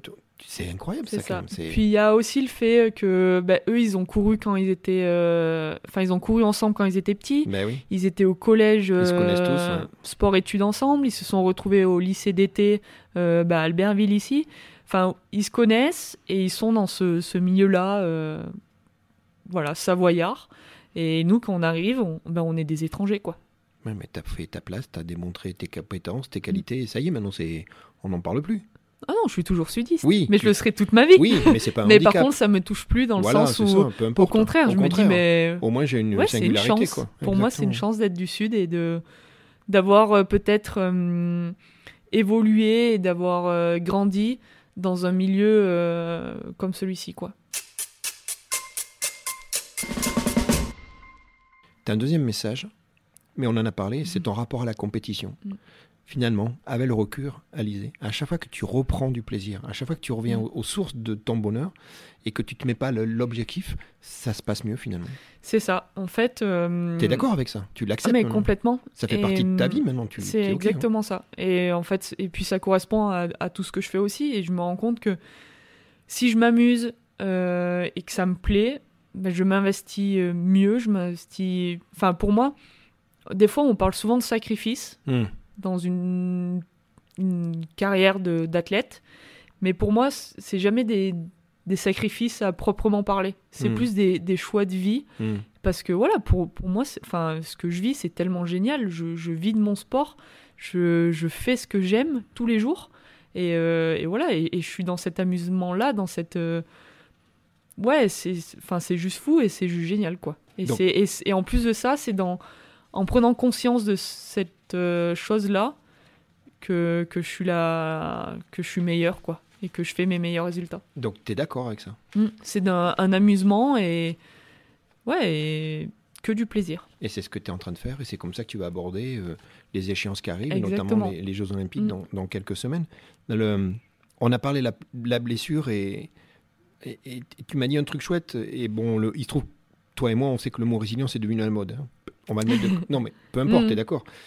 C'est un mot qui existe depuis des mm. années.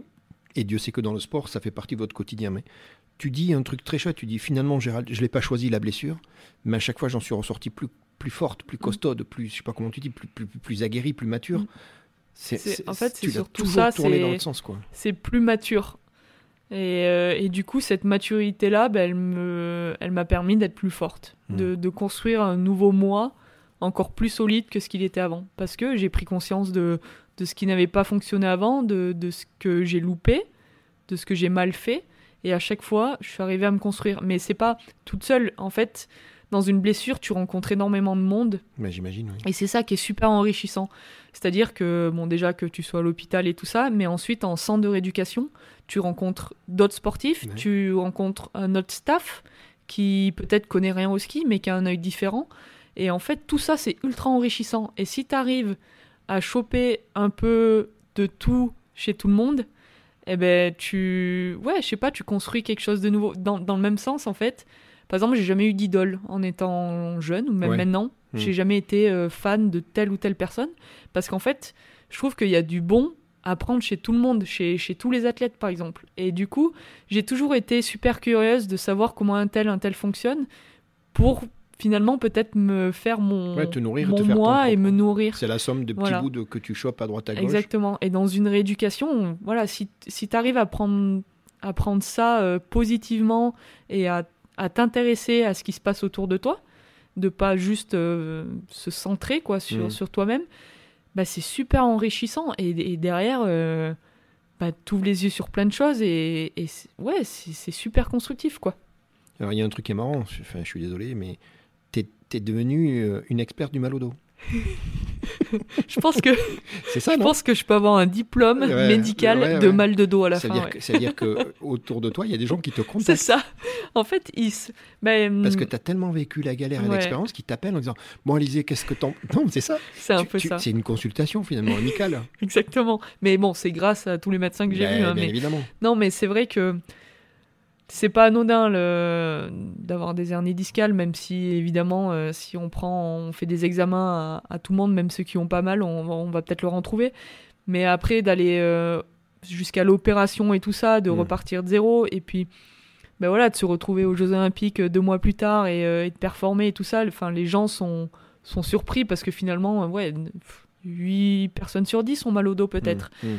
Donc voilà, je, suis, je curiose les gens, on va dire, et que enfin, les, gens sont, curieux de savoir comment, comment j'ai fait pour m'en sortir et, comment j'ai fait pour en arriver là. Et du coup, c'est souvent qu'on m'appelle bah, en disant j'ai mal au dos, euh, qu'est-ce que t'en penses Tu sais, c'est exactement ce que je fais avec Jam, hein, mm. tu es d'accord C'est ça, c'est du témoignage et finalement, comme tu dis, ça peut inspirer les gens. Mm. Ah tiens, elle est passée par là. Ah tiens, elle. T'es d'accord, c'est chouette ça. Ah bah, et toi, t'aimes bien partager ça. En ben, voilà, si je peux t'aider moi mm. à gagner du temps, à pas faire les bêtises que j'ai faites, à, à anticiper tu, voilà, tu, partages. Mm. Toi, tu piques aux autres, tu disais tout à l'heure, mm. tu fais l'éponge, mais tu donnes aussi, et c'est dans les deux sens. Ouais, c'est ça, c'est ça que j'aime aussi. C'est dans ma personnalité de, de, partager de, et d'aider les gens. Euh, d'ailleurs, euh, on se moque souvent de moi en disant que je fais trop de social, mais, mais oui, c'est quelque chose que. Ouais, c'est dans ma nature de, de, de vouloir euh, aider et renseigner les gens, puisque de toute façon je suis passé par là, j'ai galéré. Je vois pas pourquoi euh, quelqu'un d'autre aurait besoin d'avoir la même chose. Autant si tu lui peux service. et faire gagner du temps. Il y a un troisième message que tu veux faire passer, je l'aime beaucoup. Tu es militaire de carrière. Hmm. Et je sais que pour toi, c'est très très important. C'est, hein, tu as une, beaucoup de reconnaissance euh, avec ce rythme de vie parce que ça te permet voilà, de, de, faire. Vivre. Ouais. C'est ça ton message? Exactement. Donc tu dépends du peloton de Chamonix? C'est ça. Donc euh, j'ai la chance d'être militaire. Euh, il faut savoir, et bon, et tu le sais très bien, hein, en France, euh, en tant que sportif, on n'a pas de statut, on n'est absolument pas reconnu. Hmm. C'est pas comme aux US ou, au Canada, tout ça. Et en fait, il y a des contrats qui sont, qui sont libérés par l'armée de terre. En tout cas, moi je fais partie de l'armée de terre, il y en a aussi dans la marine et dans l'armée de l'air, qui sont pour les sportifs. Hmm. Donc aujourd'hui, je suis militaire et mm, pour le moment, ma seule mission, c'est euh, d'être en compétition sur, dans, le monde entier et de représenter bah, mon pays hmm, et l'armée. Et, et, ça m'offre aussi un après-carrière derrière. Et c'est vrai qu'en tant que sportif, avoir cette, cette assurance-là de... Bah mm, d'être soutenu parce que mm. tu le sais comme moi justement quand tu es blessé euh, la plupart de nos contrats sont euh, en fonction de nos résultats et, de ce qu'on fait quoi. Donc euh, voilà, typiquement quand je passe 20 mois hors compétition, bah, il faut quand même que je vive et que je mm. puisse surtout m'entraîner avec avec la tête libre en me disant merde qu'est-ce que je vais manger à midi j'ai pas d'argent quoi. C'est ça c'est juste pas possible. Euh, et, l'armée m'a permis de, de, mener ce, ce projet-là, et de, en tout cas d'avoir l'esprit tranquille et d'avoir uniquement ma carrière sportive en ligne de mire. Donc, tu es très reconnaissante de ça. Hein. Je sais que c'est important pour toi de le. Complètement, d'autant plus que hum, j'ai toujours dit que si j'avais pas été sportif de haut niveau, je me serais probablement engagé dans l'armée parce que c'est un mmh. milieu qui, qui m'a attiré. Ben dans, lequel le sport est aussi exactement le, le, sport extrêmement présent, la, rigueur, mm. euh, le, dépassement de soi, enfin tout ce qui rythme ma vie. Euh, et, voilà, et c'est ça qui est chouette. Et du coup, en tant que skieuse, je suis rattachée donc euh, à l'UMHM de Chamonix, dans, parmi les, chasseurs alpins. Et, et, ce qui est trop bien en plus de ça, c'est que on est aussi investi dans le milieu militaire, dans le sens où, par exemple, on, défile au 14 juillet à Chamonix chaque année. donc Enfin, il n'y a pas plus reconnaissant. ouais. Et puis il n'y a pas plus reconnaissant que, que voilà d'être présent pour son pays le 14 juillet et de, défiler. Enfin, pour moi, c'est quelque chose qui est, qui est, fort et qui est, mm. qui est, qui est, très important. Et, euh, et, puis on a aussi quelques stages euh, commando dans différents régiments avec les autres sportifs euh, hiver qu'on est. Donc il y en a dans tous les sports. Et, et ça, c'est trop bien en termes de cohésion, de découverte. Puis sportivement, sportivement, il, il, nous, il nous mène vraiment à bout. Et enfin, c'est trop génial. Vraiment, c'est, euh, une chance euh, sportivement et puis même, euh, même humainement. Ouais. c'est une sacrée école. Hein, mm. complètement. Le sport est une belle école de la vie, l'armée est l'armée d'autant plus. école de la vie. C'est Ces valeurs-là me, mm. me, correspondent, me correspondent vraiment. On parlait de faire l'éponge parmi les autres personnes pour mm. piquer les bonnes choses et construire ta vie.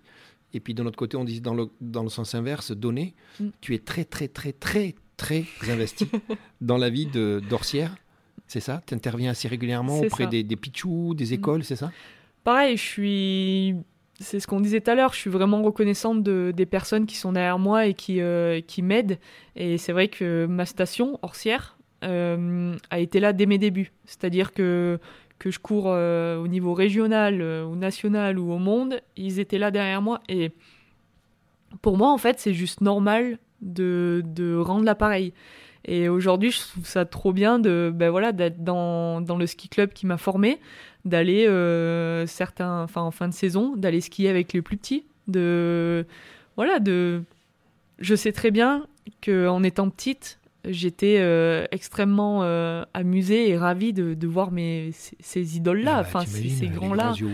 Et, je me dis que c'est juste normal de faire la même chose maintenant parce que je pense que ces, ces gamins-là qui commencent le ski, ils ont besoin de rêver, ils ont besoin de, de modèles, ouais. de modèles et, quelque chose qui les, hum, qui les motive, quoi. Donc en fait, moi, je me régale parce que j'adore ça. Je, je m'amuse vraiment à, à, partager mon expérience et à, à partager ces, ces bons moments. Et euh, ouais, enfin pour moi ça, ça coule vraiment. Euh, c'est normal. C'est normal. Et j'en ai besoin parce que parce que c'est quelque chose qui me qui m'amuse et qui, qui me plaît vraiment.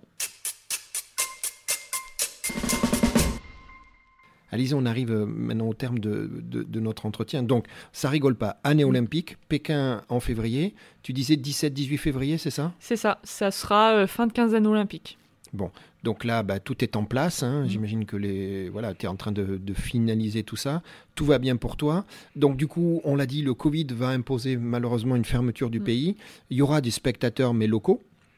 Ce qui signifie que tes parents Léo, eh ben, ils vont le suivre euh, à la télé. Mais en fait, non, c'est pas à la télé. J'ai appris un truc. Je voudrais que tu me parles du bar Le Merletois. le Merletois, c'est ça. Le Merletois, pardon. c'est Micha? C'est ça. Donc c'est quoi euh, C'est la patronne. Micha, c'est la patronne. Hein. c'est la patronne, c'est ça. En fait, c'est le QG de la station. Euh, pour être honnête, quand je rentre chez moi, euh, en pleine saison ou quoi que ce soit, en fait, avant même d'aller chez mes parents, chez toi. je vais au bar parce qu'au moins je suis sûr que tu vas de voir tout le monde, de voir tous les amis et de voir ouais, tous les gens que j'apprécie. Et du coup, l'hiver, en fait, c'est là-bas le, le QG, c'est là où ils regardent mes, mes compétitions. Bon, Bon, moi j'ai pas de doute sur tes ambitions pour cette année qui arrive. Euh, c'est moi qui arrive parce que là on s'approche très vite. Euh, Calif, ça devrait aller. Hein, c'est ça tu disais. Euh, en fille, la situation n'est pas la même qu'en garçon. Donc normalement, il n'y a pas ce poids-là qui devait. Exactement. On a la chance d'être d'être seulement trois filles au niveau international en France, et il y a quatre places pour les, au moins, les jeux. Y a Donc ça, on est assuré d'avoir cette cette qualif-là, et c'est un vrai plus parce que je sais que voilà mon point de mire est en février et que je vais pouvoir construire jusqu'à là. Hmm. À l'inverse des garçons qui eux doivent gagner une sélection. Alors les euh, garçons, ils sont 4 non, ils sont 8. Ils sont 8 pour, 4, places. Et hmm. tout ça se décidera au dernier moment Fin janvier, jusqu'à la dernière course. Donc ils, ont, ils ont toutes ces courses-là en début de saison voilà, pour, pour gagner leur sélection. Alors que nous, on peut se permettre d'être concentré sur uniquement les, les jeux. Quoi. Bon, écoute, moi, on va finir sur la question que je t'ai posée. Tu es une jeune athlète, mais tu as vécu déjà plein de trucs, hein, tu as vu Et je t'ai posé une question, je t'ai dit, allez, aujourd'hui, si tu regardes juste derrière toi deux secondes, c'est quoi ton plus beau souvenir? Et moi, j'aurais dit autre chose. Mais oui, parce que de l'extérieur, les Jeux Olympiques, tu es d'accord, ça fait mm. partie. Et toi, tu m'as répondu, mais sans hésitation, je me rappelle très bien. Tu sais quoi, c'est ma première médaille, qui est une médaille de bronze, parce que ça un, matérialisé tes efforts. C'était la première fois qu'il y avait mm. physiquement quelque chose qui montrait. Euh, et le deuxième, c'est que c'était le meilleur moyen de le partager et de remercier les gens. C'est ça ton truc, toi? Exactement. C'était au championnat du monde en 2019. Donc c'est ma première médaille euh, chez les grands. C'est une médaille de bronze, justement. On en reparle de ces mondiaux juniors que j'ai jamais réussi. Bah, finalement, euh, je préfère 100 fois ma, ma, médaille chez les grands. Et en fait, j'ai réalisé que hum, que c'était génial parce que j'avais enfin quelque chose de matérialisé que je mm. pouvais euh, montrer aux gens, offrir aux gens, mm. et en fait pour, pour, les remercier. Tous ceux qui m'ont suivi, justement, euh, tu parlais de ma station horsière, euh, au Merletois ou quoi, en fait, c'était génial d'arriver là-bas et de leur montrer la médaille en disant tenez, c'est la vôtre. Ça vous appartient. C'est la vôtre parce que parce que c'est eux qui me soutiennent, c'est eux qui qui me suivent, c'est ceux qui bah, se sont engagés auprès de moi euh, pour, euh, je ne sais quelle. Euh, enfin, pour différentes choses, que ce soit. physiquement, financièrement. Enfin voilà, c'est des gens qui se sont donnés pour moi et, avoir la médaille et leur donner en disant voilà, c'est c'est pas que la mienne, c'est celle de nous tous et c'était c'était chouette d'avoir de pouvoir avoir cette leur donner cette reconnaissance. Alizé, c'est important pour toi ça. Complètement. Prendre, donner, partager et tout, c'est ta vie, t'es comme ça. Et quand, et quand moi je discute avec tes trois complices, euh, c'est ce qu'ils m'ont dit. Ta maman, mm. Pierre, euh, Mitch, c'est trois personnes qui te connaissent avec trois ans différents et les trois, je te confirme, ils parlent de la même Alizée. non mais c'est chouette, t'es aligné avec tes valeurs, mm. tout va bien. Je, encore une fois, je pense que c'est dans mon éducation. enfin, j'ai été élevé comme ça et pour moi, c'est tellement naturel et ça paraît tellement logique que voilà, je prends du plaisir à le faire. Et je sais pas, je pense que c'est euh, c'est tellement facile d'être euh, juste euh, ouais, souriant, d'être juste aimable avec les gens. Hmm. Enfin, ça coûte rien et à la fois ça apporte tellement de bonheur en retour que ouais, je sais pas, c'est ça me paraît normal, c'est logique. Bon. Alizé, moi je suis tellement content qu'on se connaisse. Il n'y a pas de hasard, hein, tu te rappelles hein? C'est ça. On a passé un bon moment ensemble. J'espère que toi, ben, ça t'a permis de, t'exprimer. C'est mm. important. Moi, je te remercie énormément. La nuit est tombée sur Albertville. Et puis, euh, on, va se suivre de toute façon. Tu le sais très bien. Alors, moi, moi aussi, je serai devant ma télé. Mais, mais on va se suivre. Là, les, semaines qui arrivent sont importantes. Le dos, tu l'oublies. Tu, tu, fonces dans tes objectifs. Tu as beaucoup d'ambition et tu le mérites. Et puis, ça va le faire. Mitch, il a raison. Vas-y. mais merci beaucoup. Merci à toi. C'était un, chouette moment de partage. C'est cool. Hein. Et puis j'espère que, que, voilà, que ça donnera quelques idées à, moi je pense que certains. Ça, et que... Écoutez, cette, cette, ta franchise, ton enthousiasme, ton énergie, moi je suis sûr que c'est ce que je suis venu chercher avec toi. Et, et, voilà, et puis euh, la, la, vie continue, Jam va continuer. Merci encore, à très bientôt. Salut Alizé. À bientôt. Salut. Jam.